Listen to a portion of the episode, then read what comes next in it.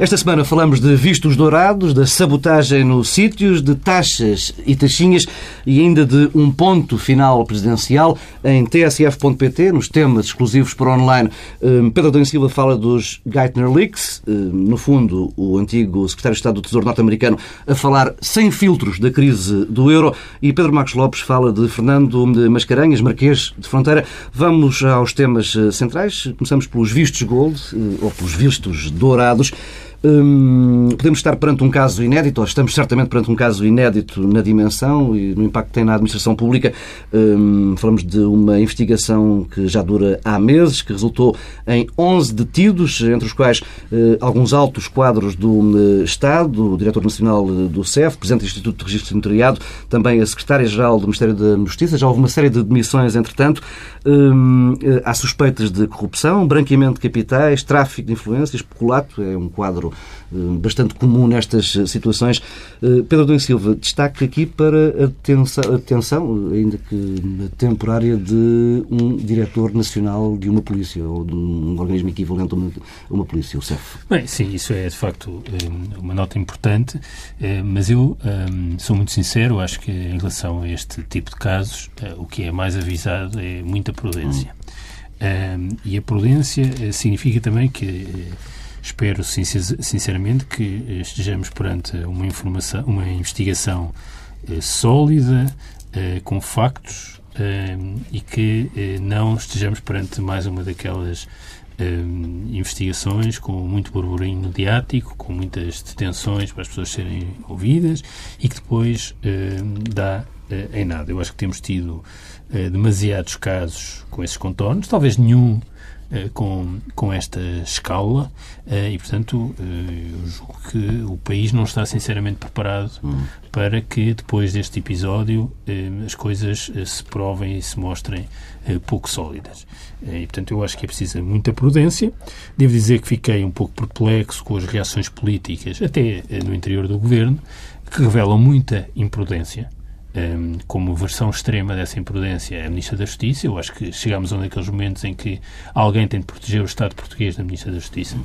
Um, sinceramente, estamos nessa fase, mas até o próprio Ministro Pires Lima, ainda por mais sendo um Ministro do CDS, devia ter uh, cuidados uh, acrescidos, uh, até pelo histórico que há de processos envolvendo o CDS e os dirigentes do CDS, e não fazer declarações como aquelas que eu vi sobre que há hum. contextos em que as pessoas caem em alguma tentação. Eu não sei se há alguma tentação. Objetivamente não sabemos ainda. Não sabemos nada eh, e estas detenções não são indicador de rigorosamente nada.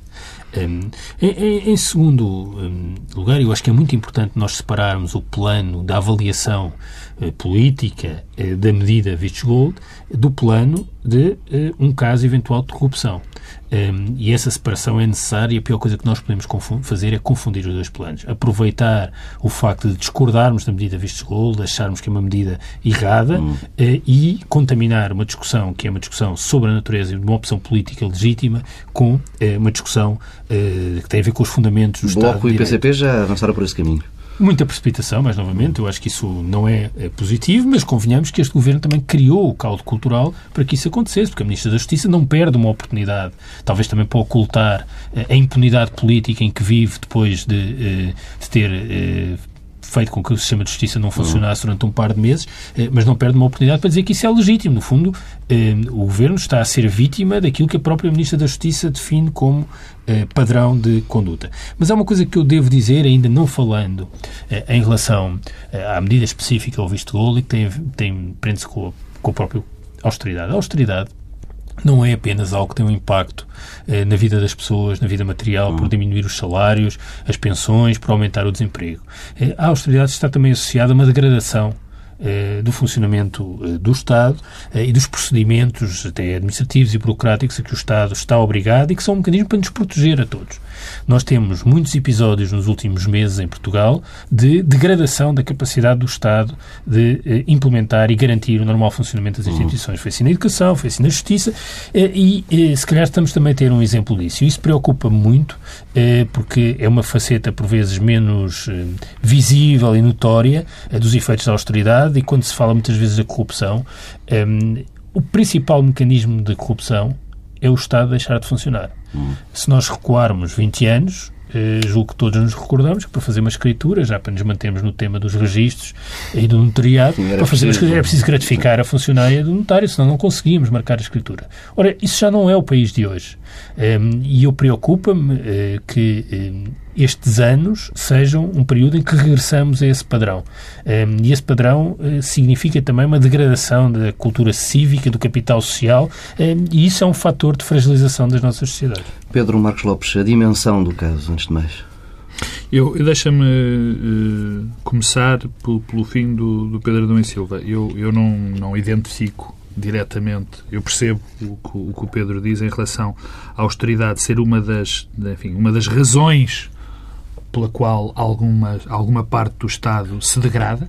Eu percebo o argumento dele, mas eu, mas eu não, não concordo na medida em que a existência da austeridade ou de um tipo de austeridade, ou da austeridade em sentido geral, conduz inevitavelmente a esse efeito. Quer dizer, já tivemos, já há vários exemplos de, de austeridade, de, de, de, serem necessários comportamentos austeros, de melhorar as nossas contas públicas e que não conduzem imediatamente a uma, a uma degradação, a uma degradação das estruturas, das instituições do, do próprio Estado. Hum. Mas, enfim, deixa-me passar esse ponto para a dimensão do caso. As duas dimensões, digamos, a questão eh, da substância da lei, eu vou deixar para, para, para o fim e, e começo pelo, pelo processo em si. E há duas ou três coisas que, que, são fundamentais, eh, na minha opinião, serem ditas. Primeiro é que nunca um processo atingiu pessoas deste, desta importância dentro da máquina do Estado. Nunca. Nunca houve um caso onde uma pessoa com a importância do diretor da, do, do, da, da, do Serviço Estrangeiros e Fronteiras, ou igual, ou portanto equivalente em termos de lugar no Estado, eh, foi, fosse detido, ou, ou, ou, ou uma pessoa da, da importância da questão dos da, da, que tem o papel que tem nos registros e no notariado. Portanto, em termos de dimensão, é algo nunca visto. E, obviamente, e corroboro o que disse o Pedro, é preciso um cuidado extraordinariamente especial num caso destes. Hum. Quer dizer, eh, a serem, a serem condenadas estas pessoas é, de facto, uma, uma, um rombo digamos espécie assim. de falência do Estado? Exatamente, é uma espécie de, de, de é um rombo brutal no, no, no, no, edifício, no edifício estatal.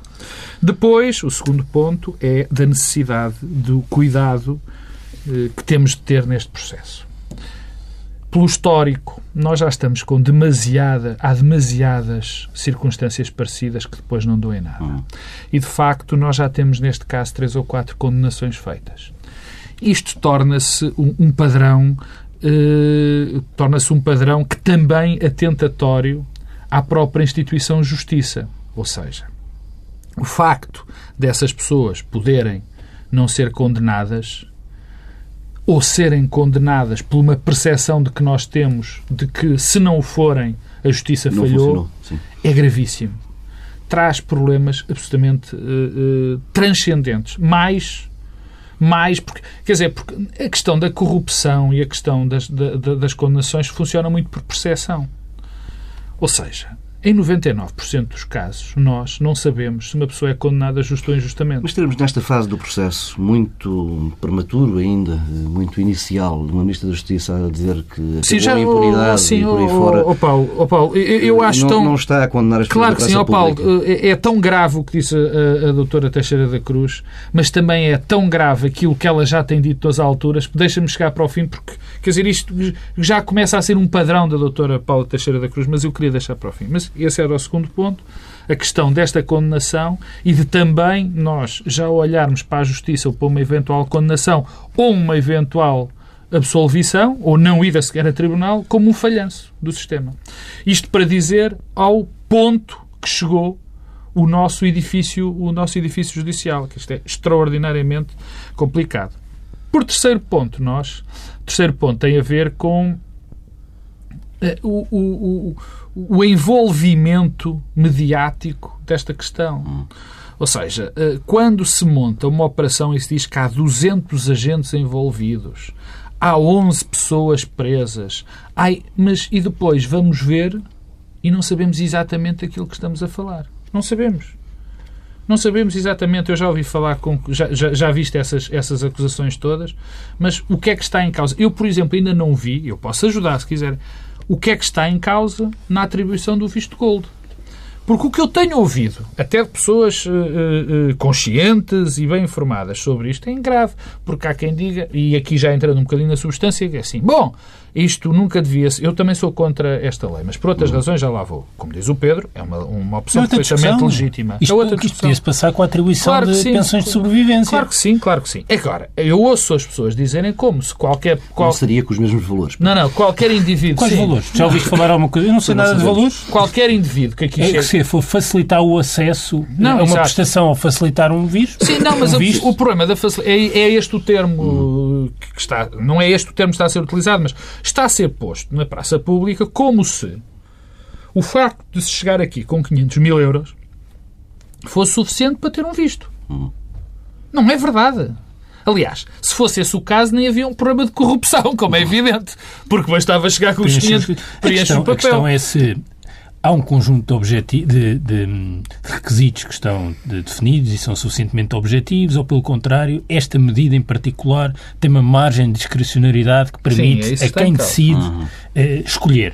Sim. Uh, se assim for, de facto, o problema é também da concessão da medida. Se, pelo contrário, é, é, apenas um abuso eventual de quem é responsável por atribuir, isso pode acontecer nos vistos gold, na pensão de sobrevivência, no subsídio de desemprego, Sim, na atribuição de bolsas escolares, em tudo. Pensões de, de validez. A, a, medida, a medida, qualquer medida de política, por mais bem concebida que esteja e mais objetivo que sejam os critérios para a atribuição, é sempre passível de ser uh, alvo de corrupção.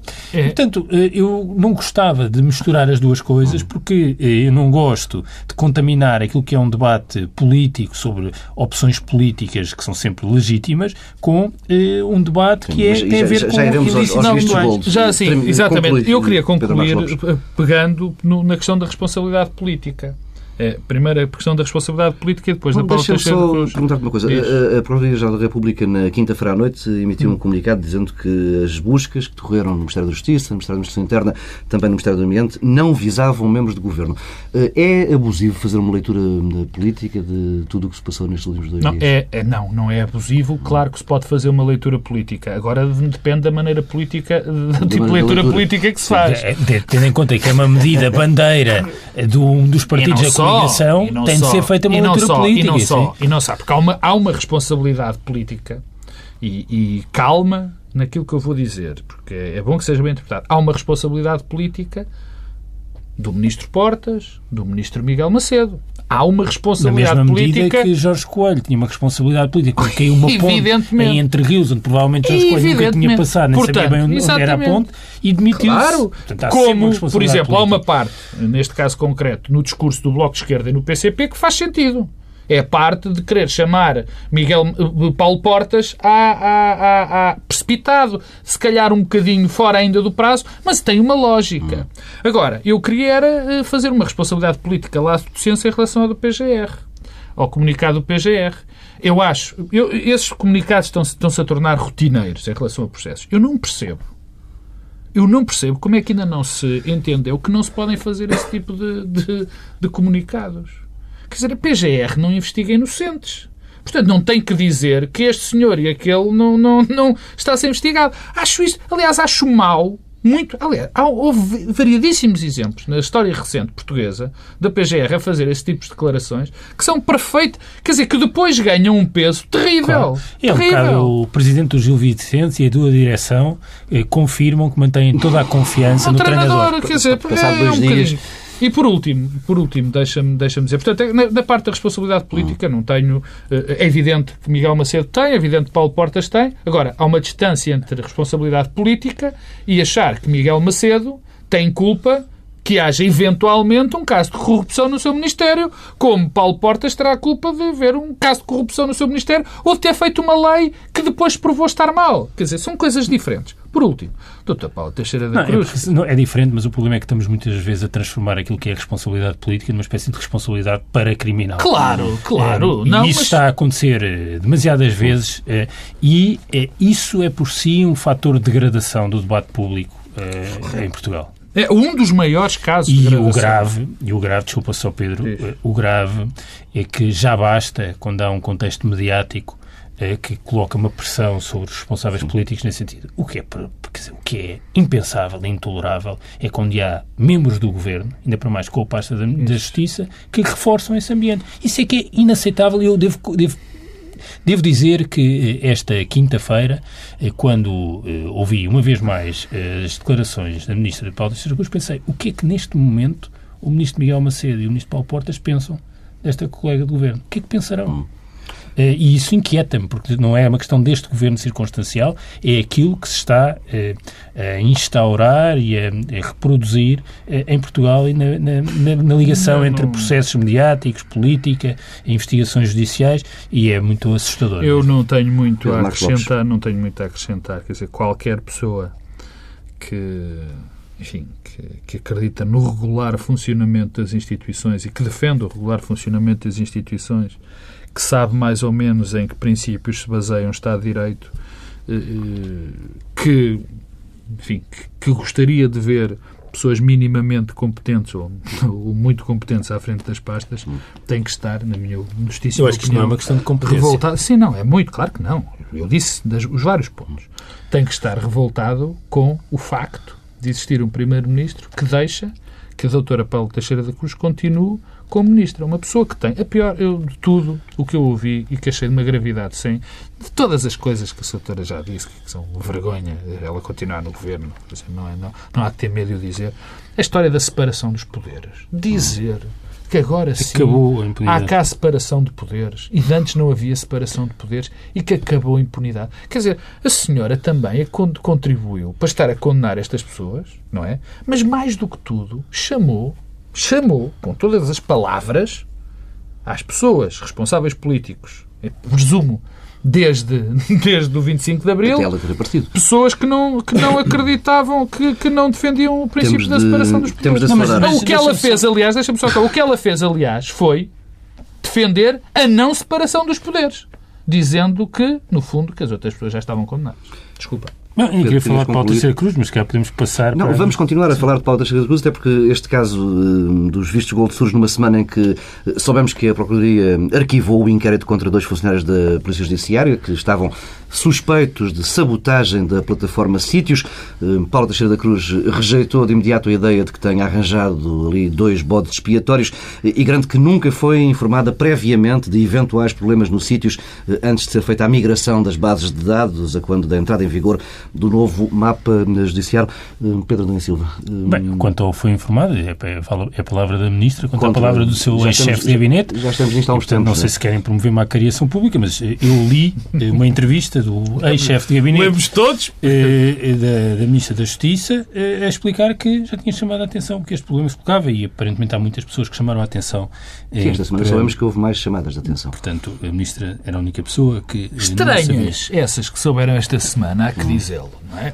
Porque, no, desculpa interromper-te, porque no caso concreto de um, de um elemento que eu não me estou a lembrar do nome, que assinou um relatório dizendo que havia suspeitas de, de, fraude no sistema hum. e que mais tarde, quando foi ouvido, disse exatamente o contrário. O, o contrário. do que tinha dito. Quer dizer, que também são situações que, que convém serem esclarecidas, porque nós ficamos sem saber se o senhor teria sido pressionado para dizer uma coisa no relatório, ou se agora. Ou, ou o contrário. Também é, Eu, eu recordo-me quando este episódio todo do sítio se tornou público, mas logo na sua fase inicial, a primeira semana de setembro, por aí, é de a Ordem dos Advogados ter colocado uh, e ter ameaçado uh, a Ministra da Justiça com um processo de crime. E na altura uh, houve uma reação negativa e acertada da, da Ministra, e legítima, em relação a essa criminalização da, da, ação da Ministra. E, portanto, foi com estupefação que eu assisti a esta inventona dos sabotadores uhum. e a todo este processo. Uh, e de facto tem todo o ar ter sido uh, um bode expiatório. Uh, Eh, e é sempre um, surpreendente que a Ministra que faça estas declarações sobre o fim da impunidade, eu não sei, eh, se, não, não, consigo dizer, ah, havia impunidade antes, porque é que isso se baseia-se em que tipo de factos, porque é que agora deixou de haver, porque, porque foram detidas e está a ser feita uma investigação, isso, isso é um indicador de alguma coisa, por si só quer dizer alguma coisa. Acho que numa democracia, num Estado de Direito, numa democracia liberal, eh, não quer dizer rigorosamente nada e a presunção de inocência é a mesma coisa para levar muito a sério. E sobretudo uma ministra não pode dizer... E menos uma ministra da Justiça. Temos o síndrome do bombeiro incendiário, é? Exatamente.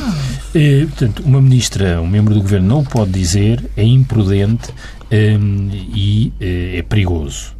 Uh, mas uh, há uma frase esta semana da Ministra da Justiça, a propósito dos vistos dourados, em que a Ministra diz que qualquer pessoa que ponha em causa uma instituição deve apresentar imediatamente o seu pedido de demissão. Bom, se isto for para levar à letra, e não precisamos de entrar num domínio que tenha a ver com a criminalização, mas apenas um domínio da responsabilidade política, a Ministra da Justiça pôs em causa uma instituição. Eh, que é eh, a Justiça. Eh, foi por causa da Ministra da Justiça que foi avisada de que havia problemas com os sítios que o sistema esteve sem funcionar durante dois meses. Portanto, eu pergunto-me porque é que a Ministra da Justiça não aplica a si própria aquilo que são os parâmetros que define para diretores-gerais, secretários-gerais e presidentes de institutos públicos. Ehm, e isto é grave porque eh, eu não quero acreditar que esta doutrina eh, é partilhada pelo conjunto do Conselho de Ministros. Aliás, tenho a certeza que não é. Tenho mesmo a certeza hum. Eh, que não é. Portanto, estamos aqui perante alguém que é um fator de perturbação para o regular funcionamento das instituições e alguém que é um fator de perturbação, imagino eu, no Conselho de Ministros e que deve causar os maiores nos desconfortos aos seus colegas do Governo. Mas o Primeiro-Ministro, como aliás ao longo do tempo e até antes de ser Primeiro-Ministro, teve sobre esta matéria uma doutrina muito próxima eh, da Ministra da Justiça. Eh, de facto, se calhar está solidário com esta opção eh, e, no fundo, o Governo o que vai fazer é colher eh, colher eh, os frutos eh, de, de, uma semente que lançou e que é uma semente que só pode trazer frutos envenenados. Está solidário, que, que o Primeiro-Ministro está solidário com com. A Ministra da Justiça. Não, não, não é com a Ministra da Justiça. Com as afirmações que a Ministra da Justiça faz, é evidente. Porque, Senão já tinha agido em conformidade. Porque, quer dizer, porque as declarações, eh, francamente, as declarações da, da, sistemáticas do Dr. Paulo Teixeira da Cruz, uh, quer dizer, não. não, não é, é, é, que são declarações que não deixam dúvidas sobre as convicções da senhora. Quer dizer, não, não, não geram dúvidas que se alguém diz que finalmente há um princípio da separação dos poderes e que finalmente acabou a impunidade. Quer dizer, quem faz este tipo de declarações já se percebeu do que é, que, é que acredita. Eu, eu, eu, francamente, Dr. Paulo, que isto é um avolumar e esta de questão da sabotagem que afinal Esta, a questão da sabotagem é, é apenas mais um, não é apenas mais um porque é muito grave. É muito grave porque uma coisa é pôr em questão os pilares do Estado de Direito, como por exemplo, desde a Revolução, presumo eu, por parte da doutora Teixeira da Cruz. Depois é arranjar botes expiatórios e depois outra coisa é não se comportar, por outro lado, o terceiro ponto, é não se comportar segundo os parâmetros, o Pedro Adão e Silva, enfim, tem toda a razão, segundo os parâmetros que defende. Mas, eh, dentro disto tudo, e até numa questão de relacionamento pessoal, de relacionamento com as instituições, de relacionamento com, as, com, com, com a comunidade, eh, fenó esta, esta acusação que faz a duas pessoas, que provavelmente foi a denúncia que foi mais, mais rapidamente resolvida pelo Ministério Público, que eu, que eu tenho memória, que eu tenho memória. Eu, eu, por exemplo, no meu caso, eu tenho uma acusação do ministro. Uma, houve uma pessoa que me fez uma acusação o Ministério, que era perfeitamente ridículo, é um caso mesmo meu, que era perfeitamente ridículo, e o Ministério Público, mesmo assim, demorou quase dois meses a arquivar. Bom, isto nem levou uma semana. E, e, e, o caso que me dirigi, que era comigo era uma coisa de difamação, uma coisa patética. Isto era um caso muito grave. Quer dizer, e a doutora Teixeira da Cruz, neste caso concreto, destas duas pessoas, quer dizer, lanças uma anátema para elas, uh, uh, acaba-lhes bruscamente a comissão de serviço que tinha, indiciando que tinha uma suspeita muito grave em relação a isso. Quer dizer, e tudo isto vem para trás, no espaço nem de 15 dias, eh, ajuda-me se não for, mas foi Sim, por aí. Vem para trás e a doutora Teixeira da Cruz não é capaz de fazer uma declaração na persecução disso, eh, já que está tão na moda e ela gosta tanto de pedir desculpa, era pedir desculpa aos dois cidadãos que ela pôs em causa. Nem isso conseguiu fazer. Bom, mas uh, uh, o Pedro já o disse, eu também já o disse aqui, mas já sabemos que vai-se falar de pedofilia, como é evidente, não, pá, não, não, não, não, não, não, não, não, não faltará muito tempo. E depois também aproveita este processo para ter mais estas declarações absolutamente lamentáveis, quer dizer, e, e, e eu não consigo imaginar, de facto, o clima que pode haver dentro daquele Conselho de Ministros com a senhora a doutora Paula Teixeira da Cruz. Quer dizer, eu imagino, não é só Miguel Macedo, não é só Paulo Portas, quer dizer, é qualquer pessoa que age que tem que haver o mínimo de compostura dentro de um Conselho de Ministros. Vamos eh, avançando, porque já demoramos muito tempo nestes assuntos iniciais. Eh, o outro tema que marcou a semana foram as taxas e taxinhas no orçamento da Câmara Municipal de Lisboa.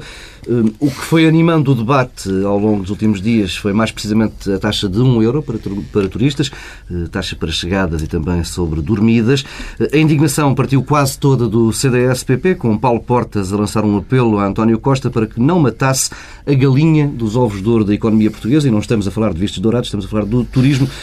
Pedro Adão e Silva, Hum, foi um caso. É daqueles casos que ocupam muito espaço mediático e depois isto espremido. Uh... Não. Uh, não. Peço desculpa porque faço outra interpretação. Eu acho que foi um caso. Uh, Para isso cá está, Foi um caso. Muito... Folgamos todos isso. Ainda bem que me fazes essa pergunta, mas, mas não, não, não, não, concordo contigo, Paulo, porque eu julgo ter sido um caso muito revelador. Hum. Uh, revelador daquilo que é uh, que são alguns dos problemas do funcionamento do governo, mas essencialmente revelador daquilo que vai ser o próximo ano uh, político. Eu, eu, a semana passada, quando houve aquela palhaçada no Parlamento de António Pires de Lima, devo dizer que pareceu-me que aquilo era uma coisa mais planeada e pensada do que muitas pessoas quiseram fazer crer até porque Pires de Lima é alguém politicamente treinado e não é uhum. propriamente alguém que se deixa levar por um deslate. Digamos que não faria aquilo por acaso. Não, claro que não. E, portanto, o que esta semana provou é que a intervenção de Pires de Lima tinha um propósito, que era ehm, pôr os focos preparados para o orçamento eh, municipal em Lisboa, e nomeadamente para esta dimensão.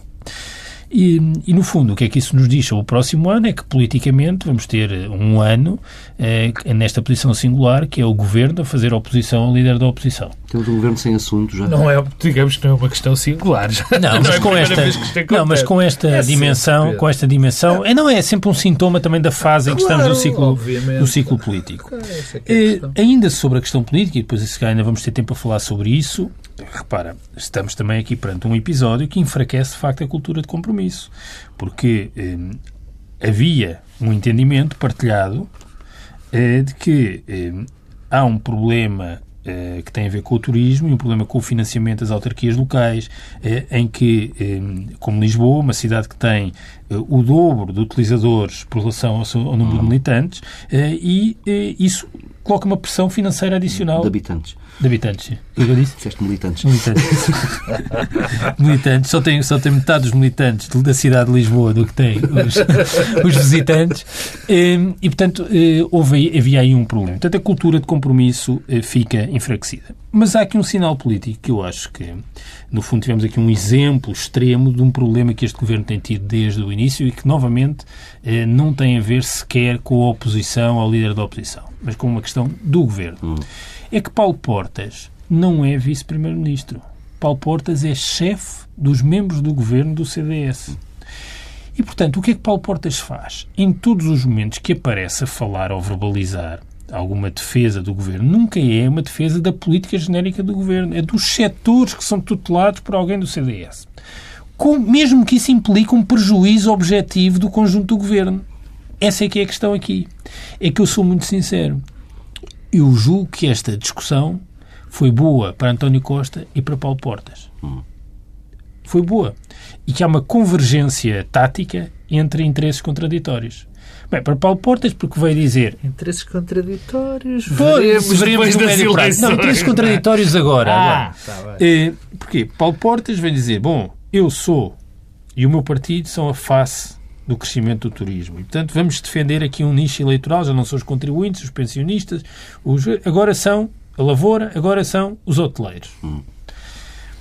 Mas qual foi a consequência objetiva disto? É que tivemos a ter uma discussão que não é desfavorável a António Costa. Que, aliás, poderá ter permitido para ocultar outras dimensões do orçamento municipal que são mais negativas para o conjunto da população.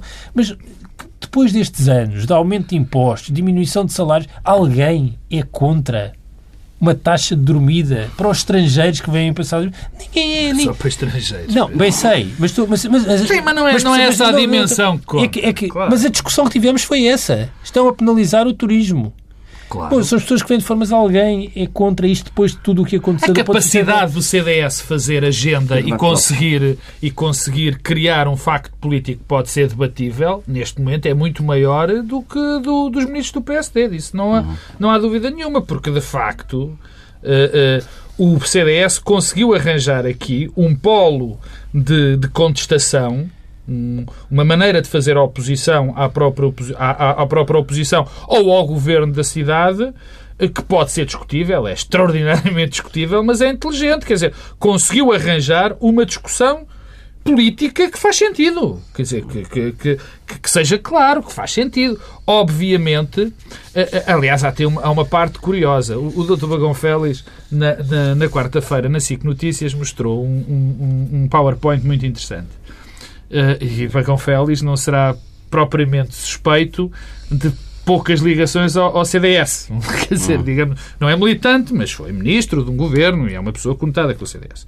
E ele mostrava um, um gráfico que dizia um, uma coisa muito simples.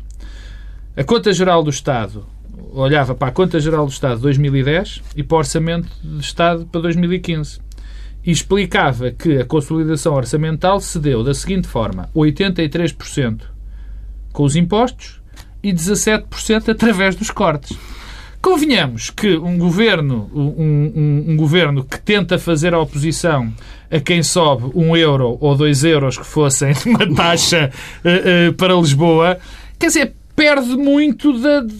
Quer dizer, acaba, é, um, é, é uma arma que se vira contra si própria. Isto, quer dizer, isto é, é instrumental para o CDS. É, António Costa aparece como alguém que tem uma solução para garantir a Sim. sustentabilidade financeira da Câmara. Sim, que é menos inimiga não afeta os cidadãos, dos, dos, do que, do que afeta, não, afeta, mas, mas, afeta menos do que aquelas que têm sido as soluções do governo, portanto eu não percebo bem a que é que isto a que, não, quem é que ganha mas, com isto. Não, ganha, eu acho que ganha António Costa não, e marginalmente mas, o CDS. Não, o CDS ganha por, porque consegue. O CDS conseguiu uma coisa eh, que era fundamental, que era que a discussão fosse para, para o turismo.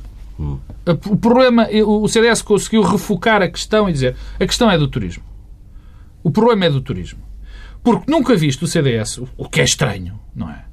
Porque se nós olharmos para a massa fiscal, para, para o que vai ser o orçamento fiscal da Câmara Municipal, há bastantes alterações e tudo leva a crer que, que, que, que a carga fiscal para os lisboetas vai aumentar.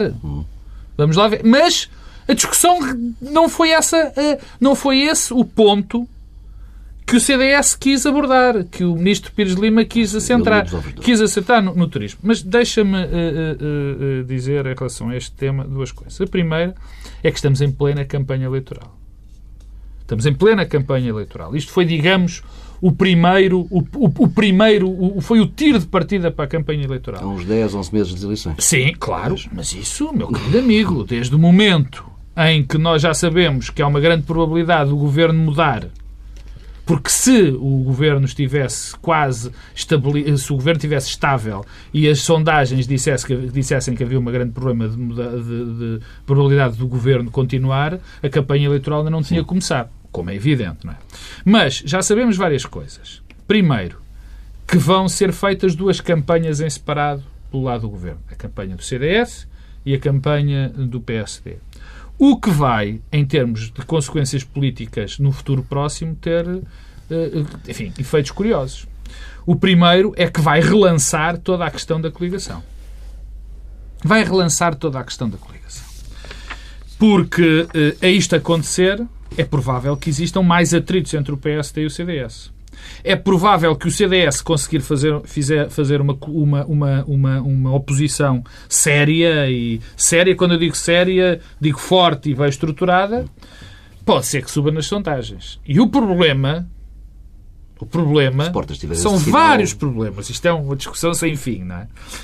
É nós corrermos o risco, corremos o risco, entre enormes aspas, de o CDS se perceber que pode ter um peso eleitoral maior, coisa que eu acho muito difícil, for sozinho. se for sozinho do que se for acompanhado às eleições. Eu estou convencido que não.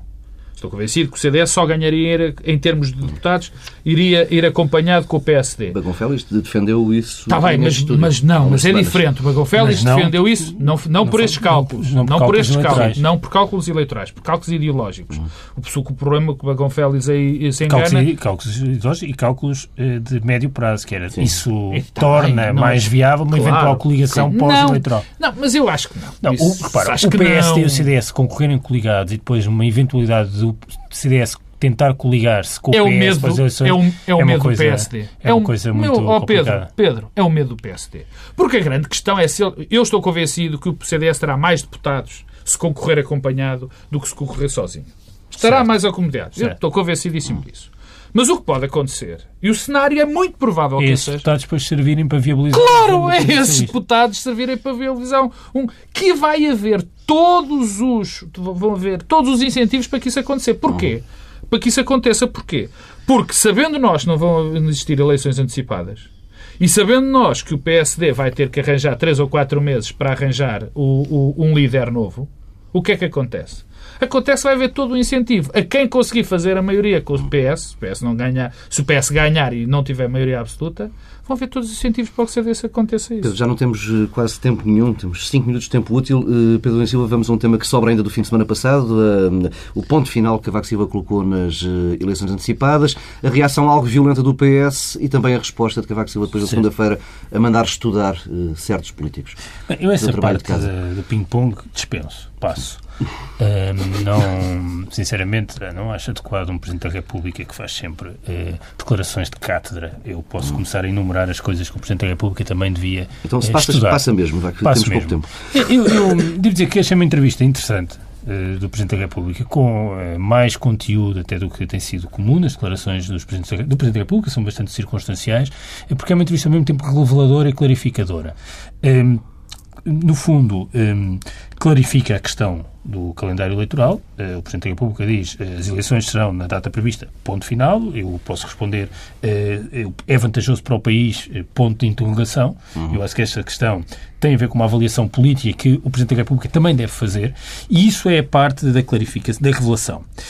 O que esta entrevista mostra é que Cavaco Silva faz uma interpretação minimalista daquilo que são os poderes do Presidente da República. Não é a primeira vez que temos essa demonstração. mas tem um reforço e, portanto, eh, essa interpretação minimalista dos poderes do Presidente da República que diz eu não posso fazer nada que não seja aquilo que está previsto no lei. É, uma, é, Ora, é contraditório, Pedro. eu- Desculpa lá. Isso não é, é contraditório. Quando tu dizes que ele tem uma interpretação minimalista dos seus poderes, ele tem afirmações nessa entrevista contra, que contraditórios. Porque diz, eu não dou posse, ou eu não dou posse a um governo minoritário, e de outra vez. E, e, bem, isso não é uma concepção minimalista dos seus poderes. Certo, mas nesta matéria, nesta dimensão tem. E, e depois diz uma coisa, desculpa, e depois diz uma coisa contraditória, que é diz, bom, mas os partidos, se alguém pensa que um presidente pode convencer os partidos a fazer alguma coisa, está muito Pronto, enganado. mas tentar uma espécie de redução do papel do Presidente da República, eh, o que é contraditório eh, esse papel, mas também a interpretação que faz daquilo que pode ou não fazer junto dos partidos, com o apelo sistemático ao compromisso. Se o objetivo do Presidente da República, e eu, eu nisso acompanho o Presidente da República, é eh, aumentar a capacidade e as possibilidades de haver um compromisso eh, em Portugal, de que forma é que esta decisão de não antecipar uma antecipação, estamos a falar de uma antecipação técnica que fazia, tinha dois efeitos. Um efeito que tem a ver com a feitura do Orçamento de Estado, mas um efeito político importante que é separar as eleições legislativas das eleições presidenciais. contaminação. Eh, Essa não contaminação eh, tem um valor porque pode ser um mecanismo importante para o Presidente da República poder ser um ator capaz de promover de facto um compromisso. Ora, ao não antecipar três ou quatro meses, o que o Presidente da República está a fazer é diminuir de facto a sua margem de manobra em outubro e novembro, quando ela mais vai ser precisa. Portanto, eu não compreendo isso. Acho que o principal derrotado e quem mais vai sofrer o país, naturalmente, porque eu acho que era melhor ter isto mais cedo, mas o- do ponto de vista dos atores políticos, o ator político que vai sair mais fragilizado deste processo é o Presidente da República em novembro e dezembro, a menos que Pedro- haja uma maioria absoluta. Pedro Marcos Lopes, dois minutos. O Presidente contribui para um, um risco brutal. Um risco gigantesco uh, uh, que pode acontecer, de problemas que podem acontecer. Uh, o, o, risco maior, e é o risco que já foi dito por, por muitas pessoas, é não existir uma maioria absoluta. O, o, o, Presidente da República sair muito está já fragilizado na sua capacidade de agregar não só pelo que foi o seu mandato, mas pelo momento onde vai tentar fazer essa agregação de vontade. E já há candidatos à sucessão em Paulo. Pois claro, é por isso. E, e, pode ser ainda pior se o Partido Socialista, ou o PSD, mas enfim, é uma maior probabilidade do Partido Socialista ganhar com uma minoria e precisar eh, para uma maioria de ser o PSD a, a fazer uma coligação com o PS e o Partido Social Democrata vai estar, pelo menos, vai estar pelo menos quatro meses, três a quatro meses, para arranjar um sucessor. Bom, esse é o primeiro ponto. Portanto, o Presidente vai contribuir, e isso é evidente, a não ser que o PS tenha uma maioria absoluta, coisa que eu acho muito, muito pouco provável, mas pode acontecer, vai contribuir para uma crise política gigantesca, que é o que vai acontecer. Segundo, eh, foi uma entrevista que eu achei absolutamente contraditória e onde eu não, tiro, não tiro sumo nenhum que não seja isto dele ter dito que, que, que, vai, que não vai antecipar as eleições. Por aquilo que eu já disse quando interrompi o Pedro Adão Silva. Quer dizer, um presidente diz que não impossa um, um, governo minoritário, que o país não pode, não está em condições de ter um governo minoritário, e vem imediatamente dizer duas coisas.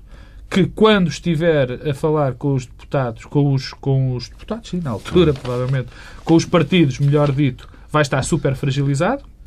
E em segundo, vai, diz também que é quase impossível. É impossível dizer, dizer, convencer os partidos de que aquilo não querem. Quer dizer, portanto, é uma contradição em termos absoluta e total.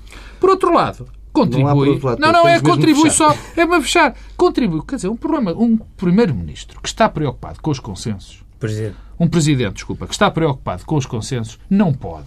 Não pode dar indiretas à política de terceira categoria, do género não estudas, do género quem aprovou essa lei devia-se lembrar de quem aprovou. Quer dizer, não é isto, não é isto que um Presidente da República que quer consensos faz. Quer dizer, é por isso é que eu digo que é contraditório.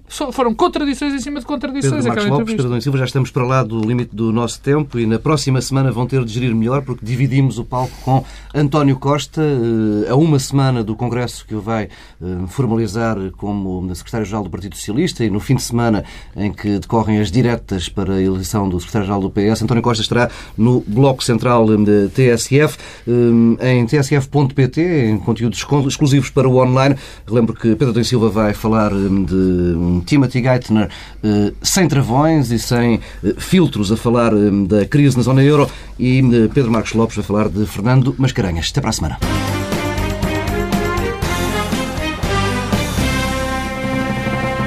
Pedro Adão e Silva, eh, um antigo secretário de Estado do Tesouro norte-americano a falar sem filtros da crise da zona euro, são conversas soltas que Timothy Geithner teve com um jornalista e que agora se vieram à superfície. Exatamente. O, vale a pena enquadrar, portanto, o Timothy Geithner lançou uma biografia, Sim. umas memórias da crise. Escritas não, por um jornalista. Não apenas eh, da sua experiência enquanto Ministro das Finanças, uhum. lá da primeira administração Obama, mas também do, da, do período em que ele era o responsável pela Reserva Federal em Nova Iorque, quando uhum. foi a a eclosão com a queda Lehman Brothers, etc.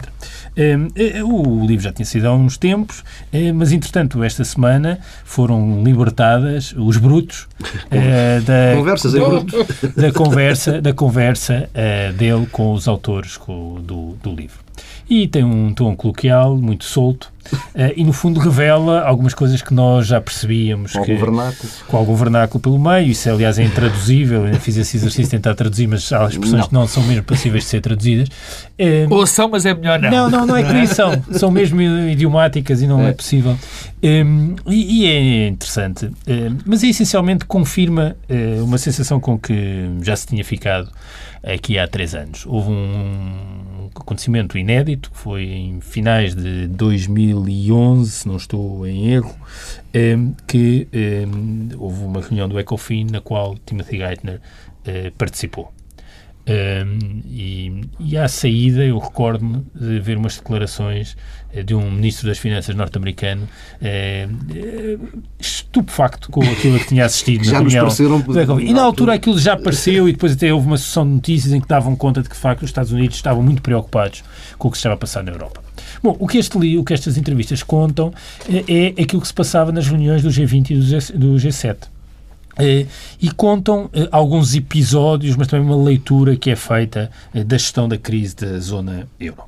E o que Geithner diz é, na verdade, duas coisas. Primeiro é que reconhece que subvalorizou a possibilidade da Europa passar três anos a hesitar. Hum.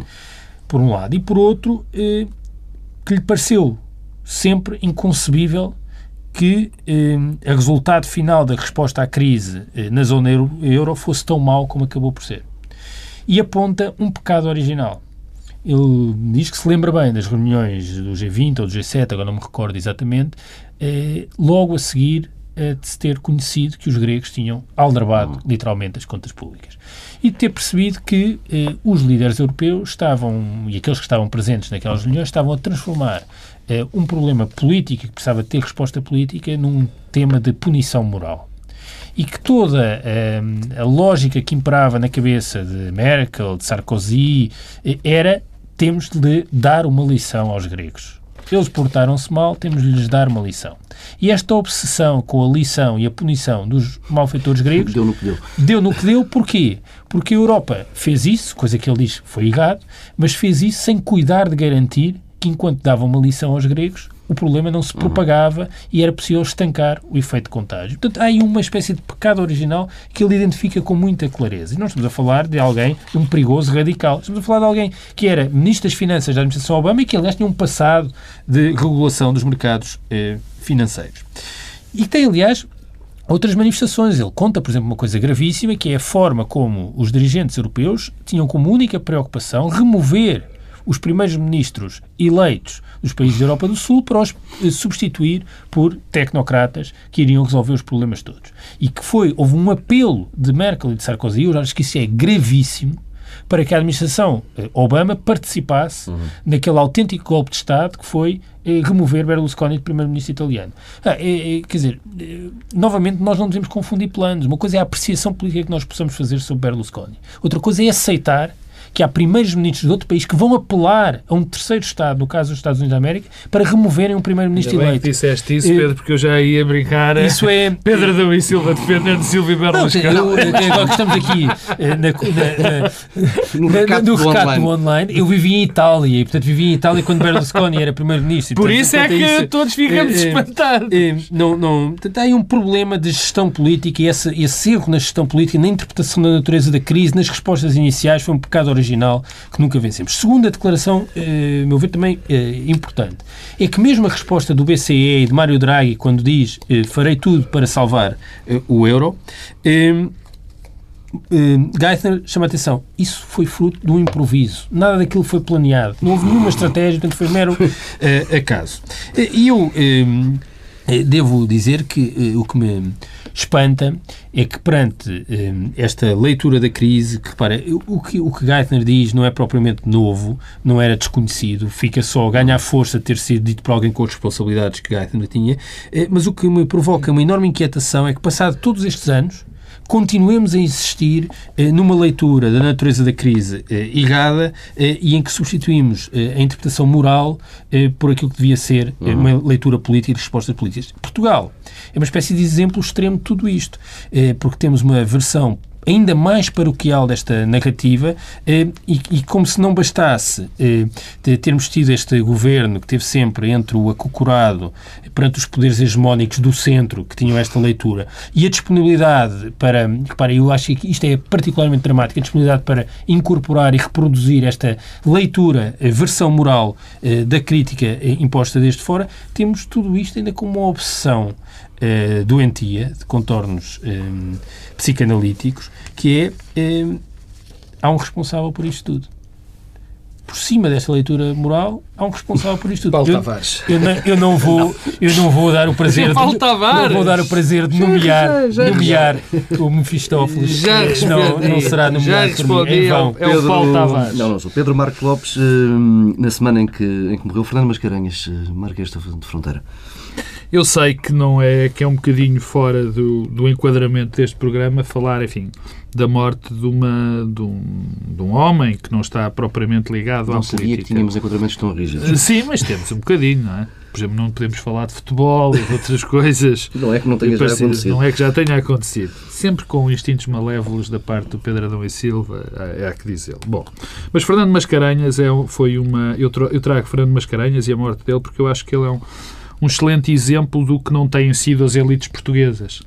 Eh, eh, e é um discurso que, que fica um bocadinho no ar, mas, mas, mas conta em relação ao, ao Marquês de Fronteira, Marquês da Alorna e Conde da Torre, que eram os, os títulos principais nobiliárquicos de, do, do, do Fernando Mascarenhas. Era uma grande figura eh, da cultura portuguesa. Era um homem que era um, nasceu um, com nascimento privilegiado e teve também um papel, o seu papel, na luta contra o antigo regime.